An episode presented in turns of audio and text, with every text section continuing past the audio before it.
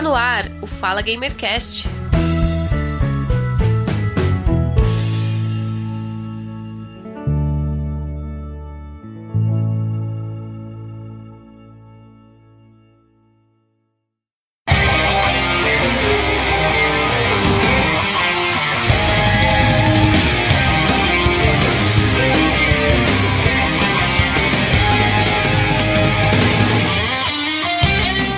Olá, ouvinte. Eu sou Giovanni Rezende e este é o Fala Gamercast 53. A pedido de ouvintes que enviaram mensagens em nossas redes sociais, pedindo para que a Priscila explicasse um pouco sobre a importância dos casais em CDZ. Porque nós comentamos e analisamos alguns casais em CDZ durante a trama, na gravação do último podcast. E conversando com a Priscila, ela viu que esse tema é muito relevante para a história de CDZ, para a nossa série de podcasts que estamos fazendo para você, caro ouvinte do Fala Gamercast, fã de CDZ. Então, eu vou iniciar aí perguntando para a Priscila qual é a importância dos casais em CDZ e seja bem-vinda novamente ao Fala Gamercast. Olá, ouvintes do Fala Gamercast. Olá, Giovanni. É muito bom estar aqui novamente. Então, a importância dos casais de CDZ é, na verdade, mais importante para o fandom, né? Porque quem criou essa ilusão de casal, quem criou essa, essa filosofia de ai, seria tão bonito se o fulano ficasse com a fulana, ou se o fulano ficasse com o fulano, ou se a fulana ficasse com a fulana, né? Ia ser tão interessante, tão legal, que não sei o quê, mas isso é só coisa da cabeça das pessoas. Então a gente cita isso e fala sobre isso por conta da ideia que foi criada em torno disso, né? Por exemplo, existem pessoas que não conhecem CDZ que acreditam que determinadas coisas são verdade, né? Como o fato da Marinha ser irmã do Ceia. Então é importante falar desse assunto para abordar e desmistificar da ideia do pessoal o que é verdadeiro e o que é falso, o que é fanfic e o que é canônico. Não seja, às vezes, às vezes não chega nem a ser spin-off, é fanfic mesmo, né? Existem fanfics que são levadas tão a sério, tão a sério, que as pessoas acreditam que a história que aconteceu na fanfic é verdade, porque ouviram que alguém contou e disse que era verdade, e não a história do canônico, que é a história verdadeira. Então a gente, às vezes, quando a gente for ler alguma coisa, a gente tem que tirar um pouco da ilusão da cabeça e se deparar e tomar um choque de realidade. E é para esse choque de realidade que nós estamos aqui hoje.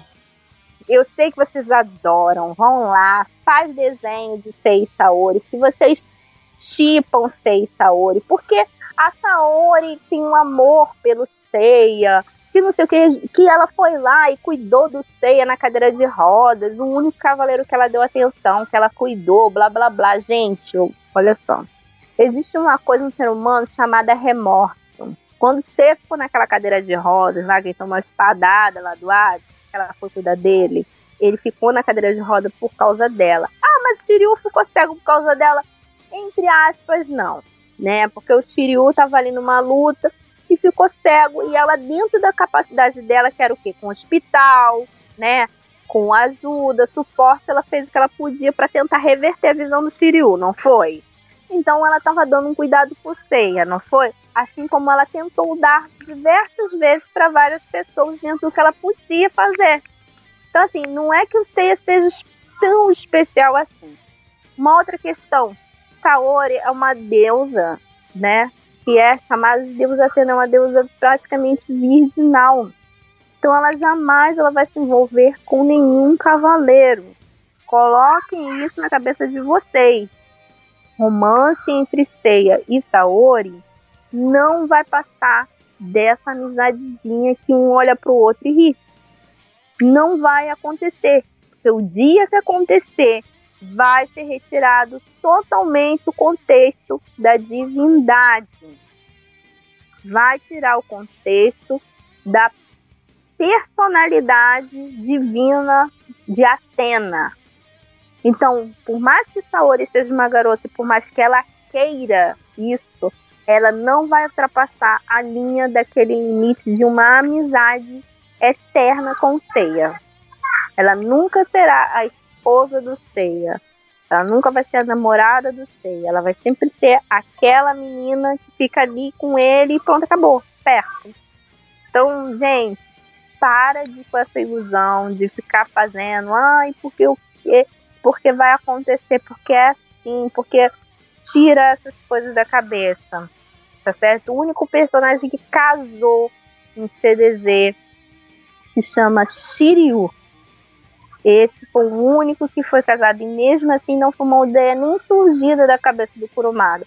Foi um assistente que resolveu desenhar, né, uma criança lá no, no mangá e aí a, a Shunrei achava essa criança e eles ficaram como pais dessa criança. Depois veio o Ômega e consolidou isso com uma relação realmente de casal deles e essa criança ganhou o nome de Ryuho e virou filho de Shiryu originalmente. Apesar de ser um spin-off, a gente tem isso no mangá e no mangá é canônico, então os dois realmente, Shiryu e Shunrei, são um casal, tá certo? Então, só para ressaltar isso, porque ele, o pessoal viaja muito nesse episódio. Porque o Seiya pega a Saori e leva e tal, não sei o quê. Então, é, a cena é bem romântica, né? É, bem parecida com uma coisinha romântica. A China fica mordida de ciúmes. Isso, fica. Ela dá um grito com ela. Quem te ensinou isso, garota? Ela fala. Obrigada, Ceia. Você me protegeu. E desta vez eu vou proteger você. Eu sinto muito, Ceia. Tudo isso foi por minha causa. O que pensa que está fazendo?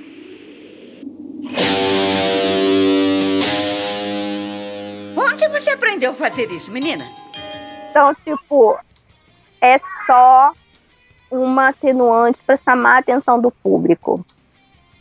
Saori nunca vai mudar porque é a essência da deusa. Depois vocês pesquisem que puder mitologia grega, Atena, ela foi até casada com o Poseidon. Depois, mais na frente, quando chegar a saga de Poseidon, eu vou falar sobre isso, que essa relação mística que a Atena tem com Poseidon e essa obsessão por ela, e o conto da Medusa, e também explicando sobre a armadura de Algol de Perseu. Por quê? Não é Algol de Medusa, é Algol de Perseu. Porque primeiro porque a constelação de Perseu, segundo que existe um desprezo da Atena pela Medusa, ao qual ela foi o motivo pivô da separação dela com o próprio Poseidon.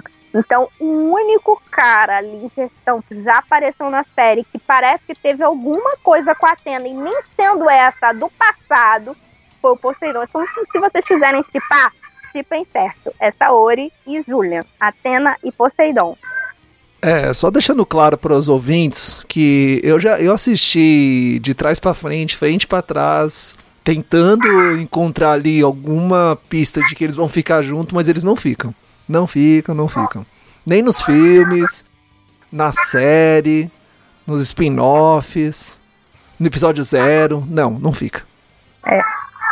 Triste, né? não fica. Aliás, nenhum dos cavaleiros fica com ninguém. Já que a gente tocou nesse assunto dos pares românticos, vamos lá. O Seiya tem a Mino, que é Miho, né? É em japonês, a Mino, a Saina e a Saori. É um né? triângulo amoroso. É, são três. O Shun tem a Juni. E agora, ah, foi bom você tocar nisso, porque tem uma novidade. Os fãs, né, que ficam estipando Yoga e Shun. Primeiro que eles são irmãos, tá? Isso é impossível de acontecer qualquer coisa entre eles dois, tá? Uhum. Seria incestuoso. Segundo que no Sensei Awakening, a personagem Juni de Camaleão, tá? No perfil dela, vocês podem procurar lá no jogo, tá escrito que ela é a namorada do Shun. Então vocês aí que estão chipando Yoga e Shun, acorda, ó. Jogo novo, lançado há pouco tempo, com base em todos os personagens. E a afirmativa do jogo é que os dois são um casal. Ah, tem aquele tá. episódio, tá. aquele episódio da luta das 12 casas, em que o Yoga fica congelado e o Shun vai lá para aquecê-lo. Aquilo ali também já virou meme e já é de muito mau gosto aquilo. Deixa, só deixar Sim, o registro. Com certeza. Com certeza. Assim como eu acho de muito mau gosto chamar o Saga de drogado por causa do olho vermelho do Saga. Eu acho péssimo assimilar qualquer personagem, seja infantil ou juvenil, com drogas e coisas ilícitas. Eu não gosto disso. por isso que eu nunca vou curtir essas brincadeiras. Já começa por aí. Segundo, que a questão dessa, dessa, dessa imagem aí do yoga isso nunca aconteceu. No mangá, o que o Sun faz é levantar o yoga, colocar ele sentado e aquecer o cosmo em cosmo. Ele nunca deitou no yoga, ele nunca subiu no yoga e abraçou o yoga. Ele nunca fez isso. Canonicamente, ele nunca fez isso. Quem fez isso foi a Toei.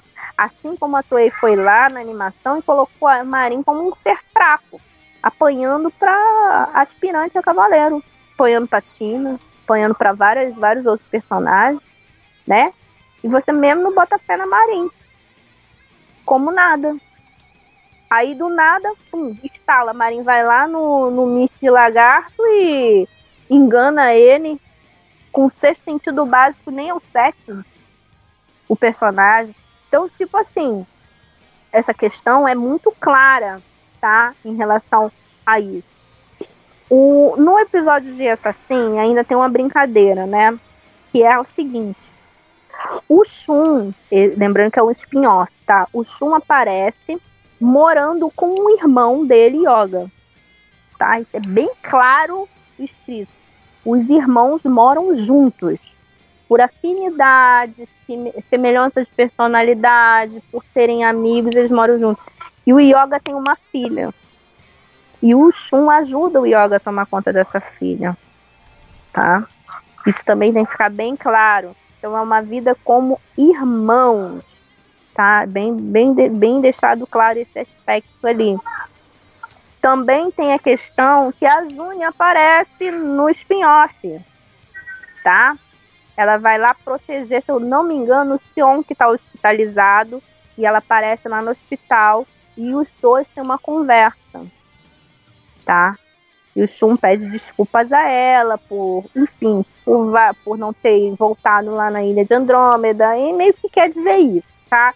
Agora eu não me lembro do diálogo para falar com vocês é, especificamente, né? Muita coisa para gravar. Então, assim, é, o pessoal é, próprio preconceituoso. Eu vou dizer o que, que eu penso disso, tá, Giovanni? Os brasileiros muito preconceituosos com o Shun. Todo mundo vai lá e assimila o Shun como gay. Só que ele não é gay. Em momento nenhum é colocada a conotação sexual nele de ser gay. Então, as pessoas não podem ver uma pessoa mais sensível, uma pessoa mais é, educada, uma pessoa que não mais, mais harmoniosa em lutar. Essa semana eu estava discutindo com os jogadores a respeito das colorações de cabelo, tá? Cada cor de cabelo na animação, ela reflete a personalidade do, do cavaleiro a personalidade da animação. Então, assim, personagem de cabelos verdes, em geral, eles têm essa conotação. Eles têm essa coisa de, não serem mais justos, não gostarem muito de briga, de ter um poder diferenciado, um poder real maior do que parece, né? É o caso quem tem cabelo verde, o Shun e o Xion são pessoas mais pacíficas, mais tranquilas. O que, que o rosto do Shun transmite? Tranquilidade, né? Assim como o do Shun. Só que as pessoas assimilaram ele porque ele ficou com uma armadura rosa, porque isso e aquilo. Então a gente viu um preconceito das próprias pessoas. Então, assim, isso tem que ficar bem claro. Shun não é gay. Kurumada nunca colocou sexo na, na animação e nem nos mangás dele. Shun não tem relação com o irmão seria uma coisa terrível, né? Que eles são irmãos. Esquece a animação, a animação é só um extra, equivale a um mangá, e no mangá eles são irmãos, tá? E a questão de outros casais de personagens é inválido, como o caso do, do, do Ikki. O Ikki e a Esmeralda. Esmeralda morre. Ikki não procura mais ninguém. Aí o nego fica chipando Ike com, com China, Ike com Mino, Ike com. Eu mesma já escrevi uma história em relação a isso. Ike com. com. com Martequem, Milo com China. É... Eles criam várias vertentes de casais, mas quando no fundo o autor nunca colocou nada disso na série dele. Eles criam casais até entre cavaleiros de ouro. O único cavaleiro de ouro que teve um filho foi no spin-off, foi o Sage, que era o filho secreto dele. O único que foi que, que, que agiu contra as regras de Atena. E eu acho que agiu por permissão por ele ser lemuriano, muviano, e a raça dele está em extinção, né? E obviamente ele tem que reproduzir para a raça dele não acabar. Então acredito que ele tenha tido esse filho com uma permissão secreta de Atena, tá? Uma teoria minha. Agora, a correlação do Seiya com três mulheres, até onde eu sei, o Seiya só voltou para uma mulher, que foi para Mino. É, isso Todas é verdade. as vezes que aconteceu, é, aconteceu uma batalha, o único lugar que ele voltou foi por orfanato. Toda vez que acontece alguma coisa e ele volta para a cidade, o primeiro lugar que ele vai é aonde? É no orfanato. Se ele vai pro orfanato, é porque ele gosta de estar lá. que eu Faz todo sentido. Agora, a China, ela é que mais evidencia realmente que ela ama o Seiya. Mas aí também tem aquela história de que ele tirou a máscara dela e a regra das Amazonas é ou você mata ou você ama. Agora, aí eu te pergunto, se ele não tivesse tirado a máscara dela, será que ela ia se apaixonar por ele da mesma forma? Eu acho que ela já estava apaixonada, Eu porque tem uma, uma lembrança, né, que quando ela estava caçando um coelho, ela se machucou e encontrou o É. Seiya e o Seiya viu o rosto dela. Então, assim, ela já gostava dele porque ele fez uma bondade pra ela, entendeu?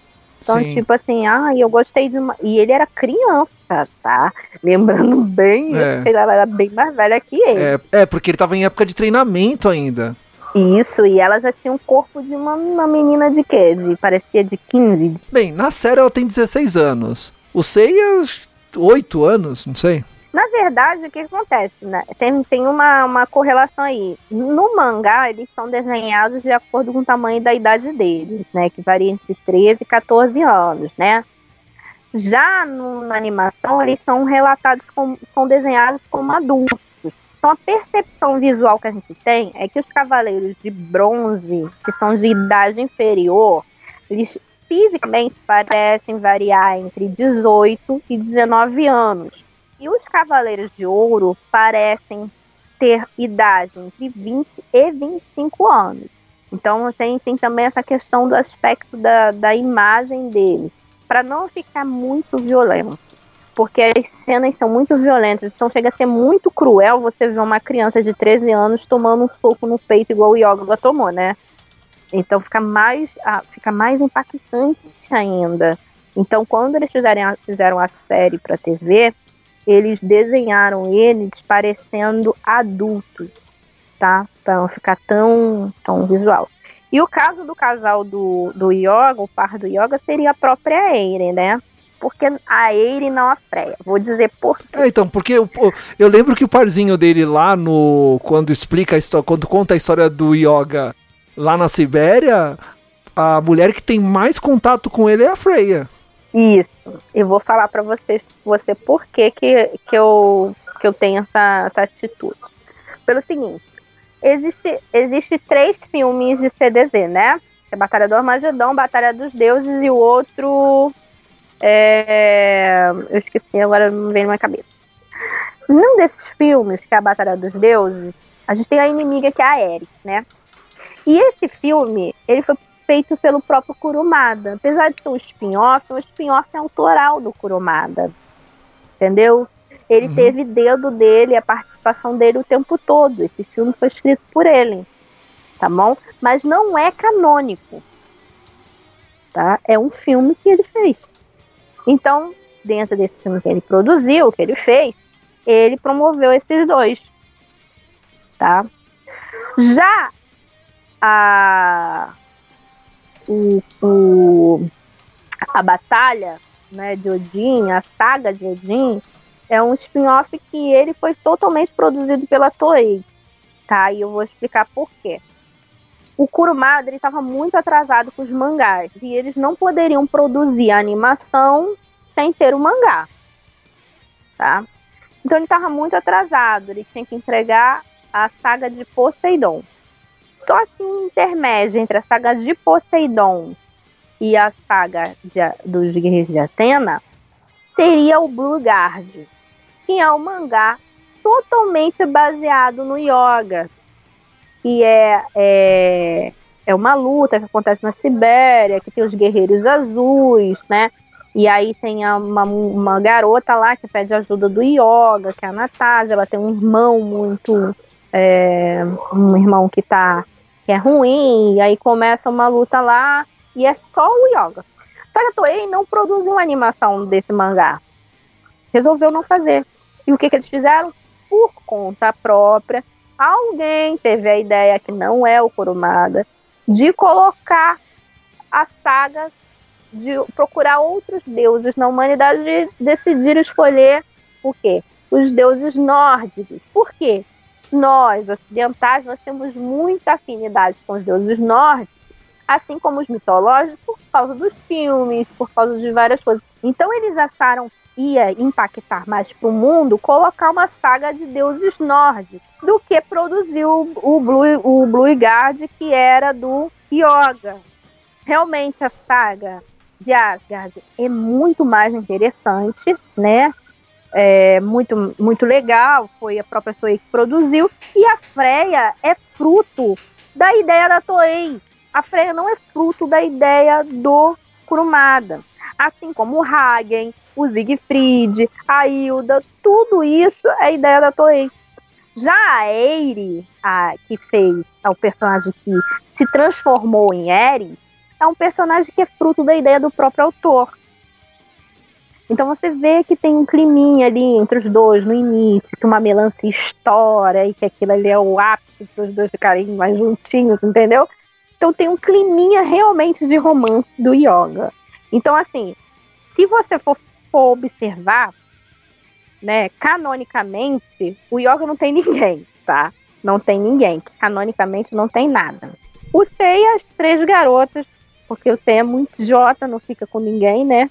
Eu acho que ele, ele, ele não, dá uma dentro.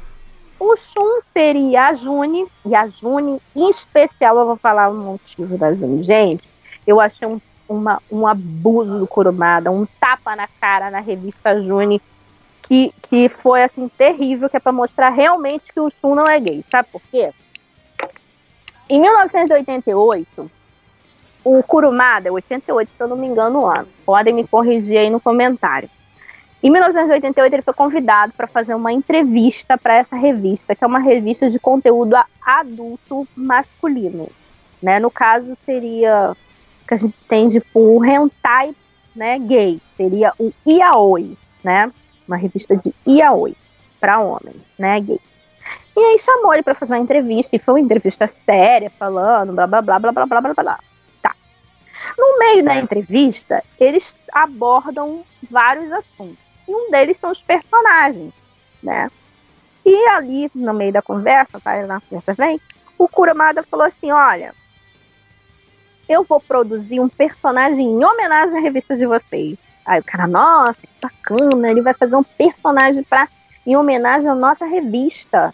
Porque já tinha já naquela época todo um burburinho em torno dos Shun. Já havia esse burburinho já lá em 88.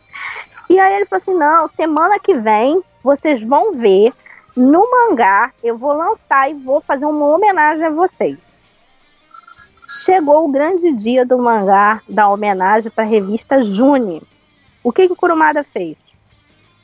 Pegou uma mulher, não um homem, tá? Deixa bem claro. Tá? Uma mulher. Colocou nela roupa, tá? De sadomasoquista. Porque aquela armadura dela representa claramente sadomasoquismo, tá? Que são aquelas roupas, né? Que lembram aquelas mulheres aqueles bustiers, aquela coisa toda não botou colã na personagem, ou seja, no mangá ela é toda nua, e biquinizinha, aquela, aquela parte de cima né, dela, ou seja, ela tá totalmente sem elanca, sem nada. E um chicote na mão. E o nome da mulher é o quê? Juni. Aí eu fico pensando, poxa, se um Kurumada vai fazer uma homenagem a uma revista gay e promove uma relação com um personagem que é considerado pelo público gay gay, por que, que ele não usou um outro homem? Então, assim, o pessoal se ilude muito. Você tá entendendo, Giovanni? Uhum. Ilude demais em relação a esse assunto. Então, o que, que ele quis dizer? Para quem não sabe ler um pigo letra, se fizessem isso, qual é a ideia que você iria ia passar pela sua cabeça? Não, Não. não. Então é isso que é isso que eu falo, já já comentei dentro de alguns grupos de Senseia, tem alguns comentários meus. Não é que a gente seja preconceituoso, não é que a gente não queira, é que o próprio autor não promove nada em relação a isso. Então tudo que as pessoas criam é ilusão. E essas ilusões que as pessoas ficam propagando disso, de aquilo, aquilo outro, elas acabam intervindo na realidade. Então, assim, hoje uma pessoa que tem a oportunidade de ler mangá, ela vai saber a verdade. Mas aquela que não teve a oportunidade de ler o mangá e leu a série e acha, aí vê um comentário desse na internet, você acha que a pessoa sabe, acha que a pessoa leu e tudo, ela vai acreditar veementemente que aquilo ali é aquilo. Então, para quem não sabe ler, um pingo a letra. Essa atitude, lembrando o que eu vou dizer, é a atitude do autor. Quem tiver dúvida, procure a entrevista de 1988, procure ler o que ele falou, procure analisar a atitude que ele teve e vejam que vocês estão se iludindo, criando coisas que não existe e que ele não vai dar ênfase, que é sexualização dos personagens dele. Nem hétero e nem homo porque ele não promove nenhuma relação. A única relação real que existe dentro do CDZ é Shiryu e Shunrei e acabou. Então, mas Shiryu e, e Shunrei, nós não vemos ali nada concreto. Exato. Em episódios em que a Shunrei aparece, você não vê isso, você não vê um beijo, nada. Só vê ela cuidando Exato. dele, preocupada com ele e tal. Exato, porque o autor ele não mostra isso. Aquilo ali, gente, é um shonen. Em shonen, existem regras do shonen. Em shonen, raramente você vê isso. Beijo entre personagens, entendeu? Muito raro mesmo. Então, cara, mas você sabe que eles têm alguma coisa, que apareceu um filho depois, né? Então você imagina o que aconteceu. Mas o que aconteceu não foi exibido, entendeu? Mas ele deixou claro que aconteceu alguma coisa. Agora, o, o par do Ikki é a Esmeralda. Só que também, Certo. no decorrer da saga Senseiya, também aparece a Pandora. Não sei se você lembra dela. Então, ah, o pessoal fica também naquela coisa, porque a Pandora foi lá, segurou na mão do Ikki, deu o rosário pra ele, com momentos de amor que rolou ali, gente. É, é isso que, que me dá angústia, porque, tipo, o Ikki tava ali, o Ikki primeiro falou que ia dar na cara da mulher, já começou já errado, né? Que ele disse bem claro.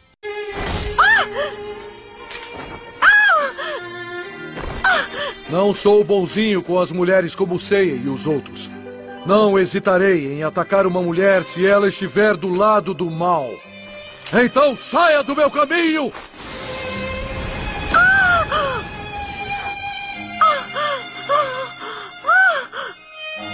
Se vocês não têm coragem de bater em mulher, ele falou, eu tenho. E eu vou te tirar da minha frente. Então ele foi lá e falou que ele ia dar um soco na cara dela. Entre aspas, ele falou. Entendeu? E era pra ela não dar uma de maluca.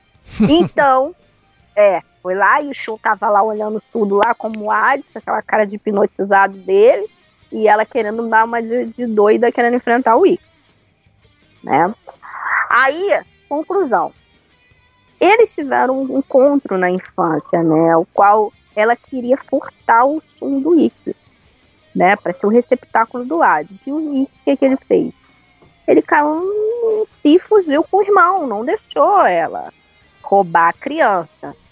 E ela ficou esses anos todos caçando lá o Shun para o momento certo o Hades renascer. O Hades reviveu, ela de novo queria enfrentar o Ikki. Só que o Ikki chegou até dar um tapa na cara dela, se eu, não, se eu bem me engano, é isso que ele deu um bufetão nela. Que ela caiu sentada, tá? E ficou lá aquela cara de pamonha dela.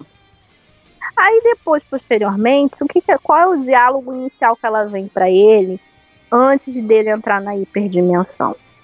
Que ela admira ele. Ela coloca a mão nas costas e fala: Eu te admiro por causa disso, disso, disso, disso, disso.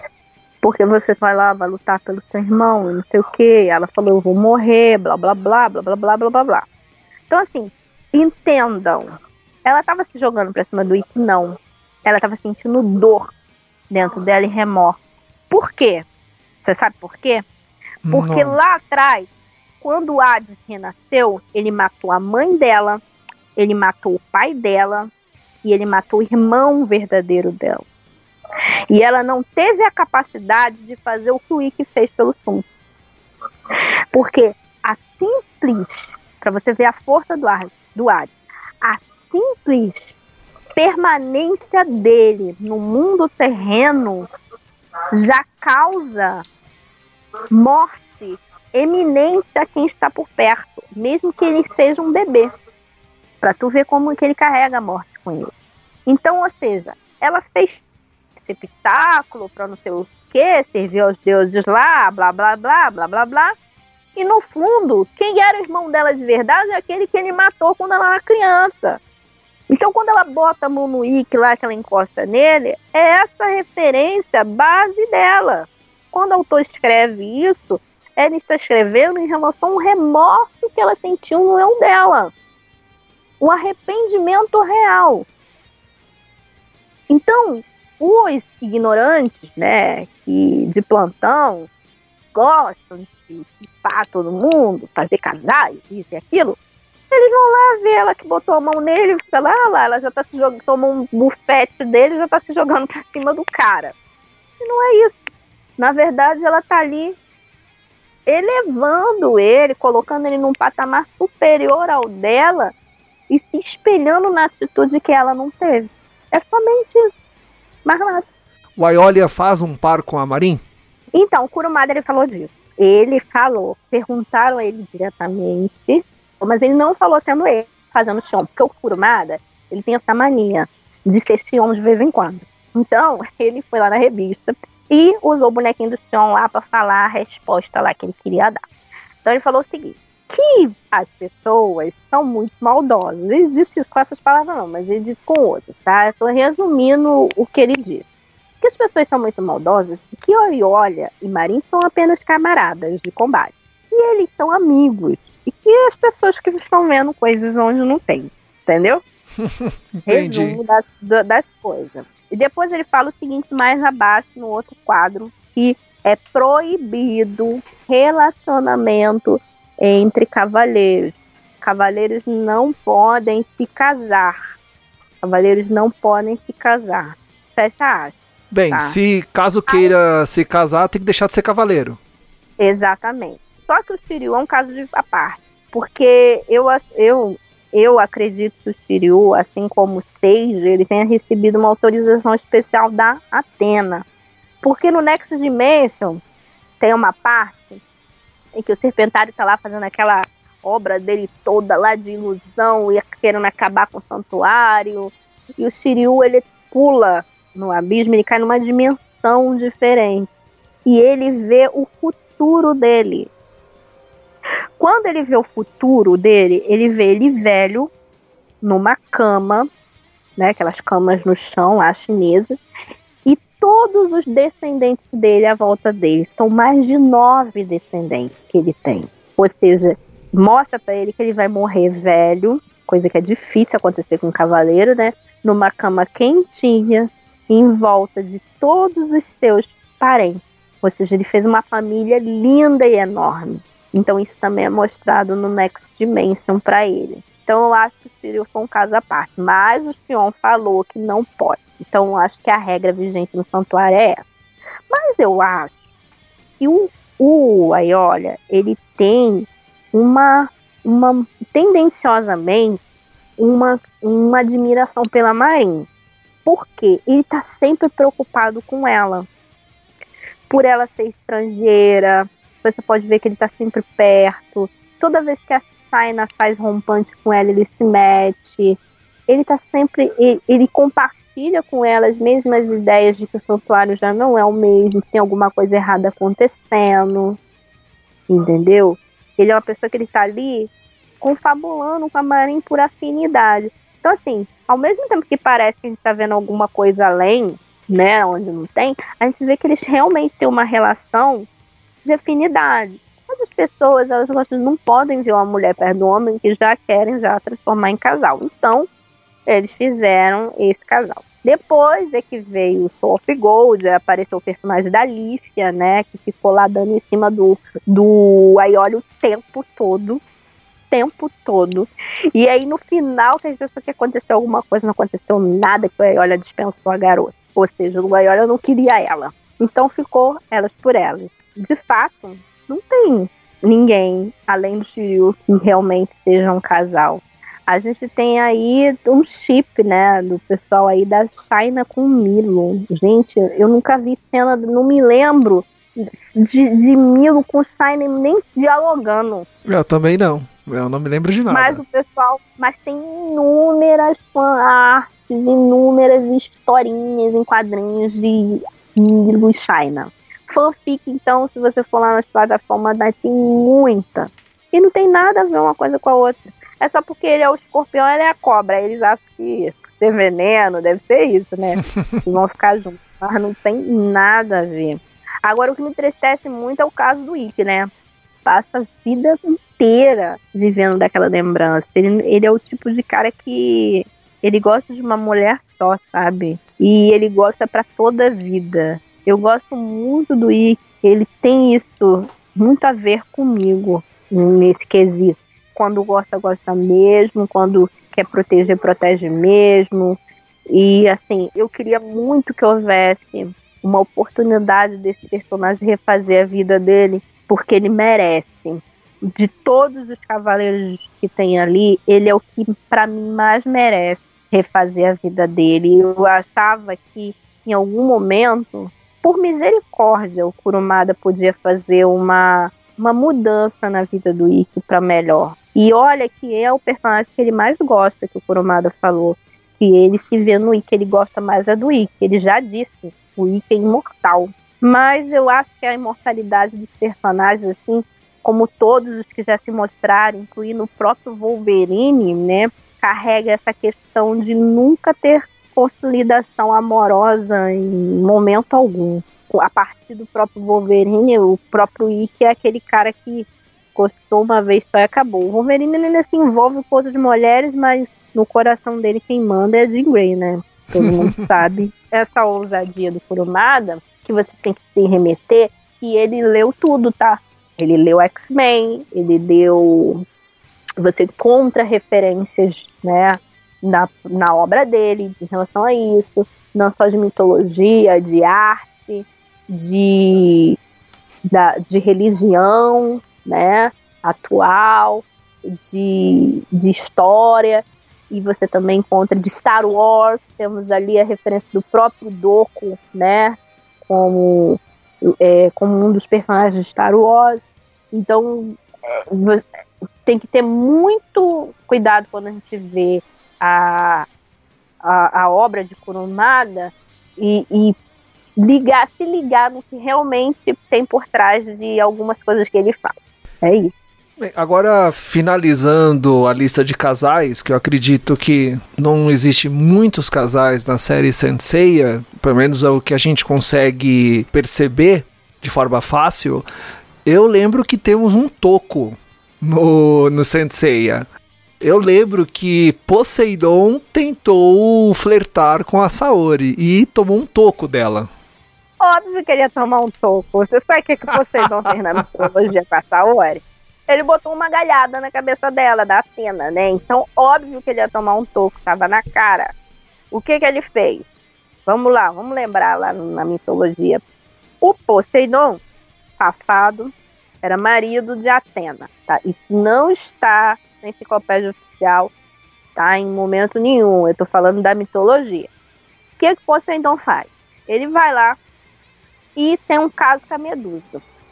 E ela era uma, uma ninfa lá, que servia Atena. Ninfa não, ela era uma. Essas missas da virgem, sabe? Que serve a deusa, que naquela época tinha disso. Então ele vai lá, fica a, a Medusa, né? Era mais bonita, bonita, tinha beleza, blá blá blá, e ela começou, ela servia a Atena. Aí o que que Poseidon fez?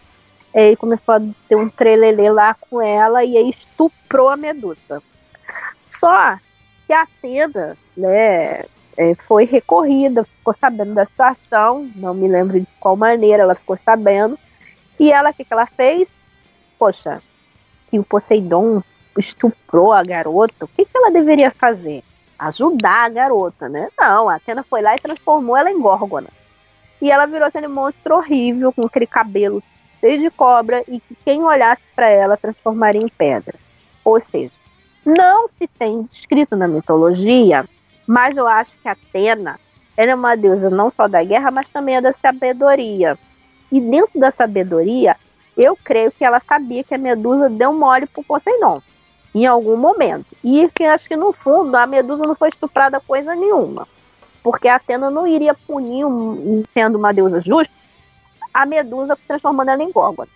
Se não fosse, ou então seria por apenas, apenas inveja dela. Acho que a Atena não desceria tão baixo assim, sendo quem ela é, certo? E aí a gente tem a traição do Poseidon. Em Poseidon é relatado que ele tenta por diversas vezes refazer essa relação com a Atena. Ele gostava realmente da esposa dele. E ele não consegue mais refazer essa relação. Depois é relatado na mitologia que a Atena se relaciona com outros deuses, tá? Um deles é o próprio Hefesto, né, que é da, criou as armaduras e tudo mais, mas ele não consegue reatrair Poseidon. O que, que ele faz? Ele vai lá pro oceano, lá, fica para lá e começa a criar criaturas marinhas, viver a vida dele meio que solitária, ter caso com um, ter caso com outro, criar nasce aqueles monstros horríveis, filhos dele, né? Mas com uma pena ele não refaz mais essa relação com ela. E aí CDZ vem trazendo Poseidon na sua carga ali de personagens. E a gente tem o Poseidon. E a primeira coisa que o Poseidon faz quando ele vê Atena se encanta, que é o Julian, né? O, lembrando que o espírito do Poseidon já tinha já tinha adentrado no corpo do garoto quando ele era criança. Tá? Que o dragão marinho foi lá e mexeu na ânfora lá e entrou quando ele era criança. Então, tinha a espiritualidade ali envolvida do Deus, tá? Então ele viu a Atena que ele fez assim, encantou. Novamente, viu uma oportunidade de refazer uma relação ali e começou a falar com ela, agindo no inconsciente do Julian. Quando ele recebeu a negativa, o que, que ele fez? Sequestrou ela, levou ela para o fundo do oceano e fez a proposta: olha, você quiser, ficar comigo? Vamos ficar. Você vai ficar comigo, a gente vai reinar aqui, vai dar tudo bom, vai ser um reino de bom, vai estar tá tudo certo, tá? E vou destruir a terra. Agora, se você não quiser, você vai lá para aquele pilar central, você vai ficar lá e vai morrer lá. O que, que você prefere? Morrer ou ficar comigo? O que ela fez? Morrer. Pra tu ver a bronca que ela tem dele. E aí ela foi lá pro pilar principal morrer. E o Poseidon ficou lá chupando o dedo. Então, basicamente, esse toco é um toco mitológico, tá? É um toco que já vem do passado. E ele não teve nada com ela porque ela não quis. E ela, e ele, se ele não gostasse realmente dela, tá, de alguma maneira, assim que ele saiu da ânfora, a primeira coisa que ele faria era matar ela. E ele não fez isso. A primeira coisa que ele fez saiu da ânfora é tentar reconquistar ela e trazer ela para o lado dele. Lembrando que ele foi trancado na ânfora, na Primeira Guerra Santa, né?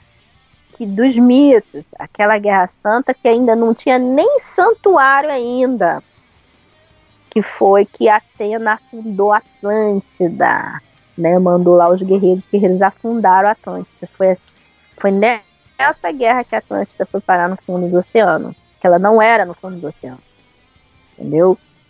Então, ele simplesmente tentou reaver a relação dele, mas infelizmente não deu para ele. Futuramente a gente sabe que ele continua gostando dela mesmo depois de tudo, porque na saga de Hades ele ajuda a enviar as armaduras de ouro para o Muro das Lamentações a ajudar, para ajudar a Atena. Então, assim, ele podia simplesmente deixar ela morrer para lá e depois, no segundo momento, lutar contra o próprio irmão Hades. Mas ele preferiu ajudar ela e não deixar ela morrer, né?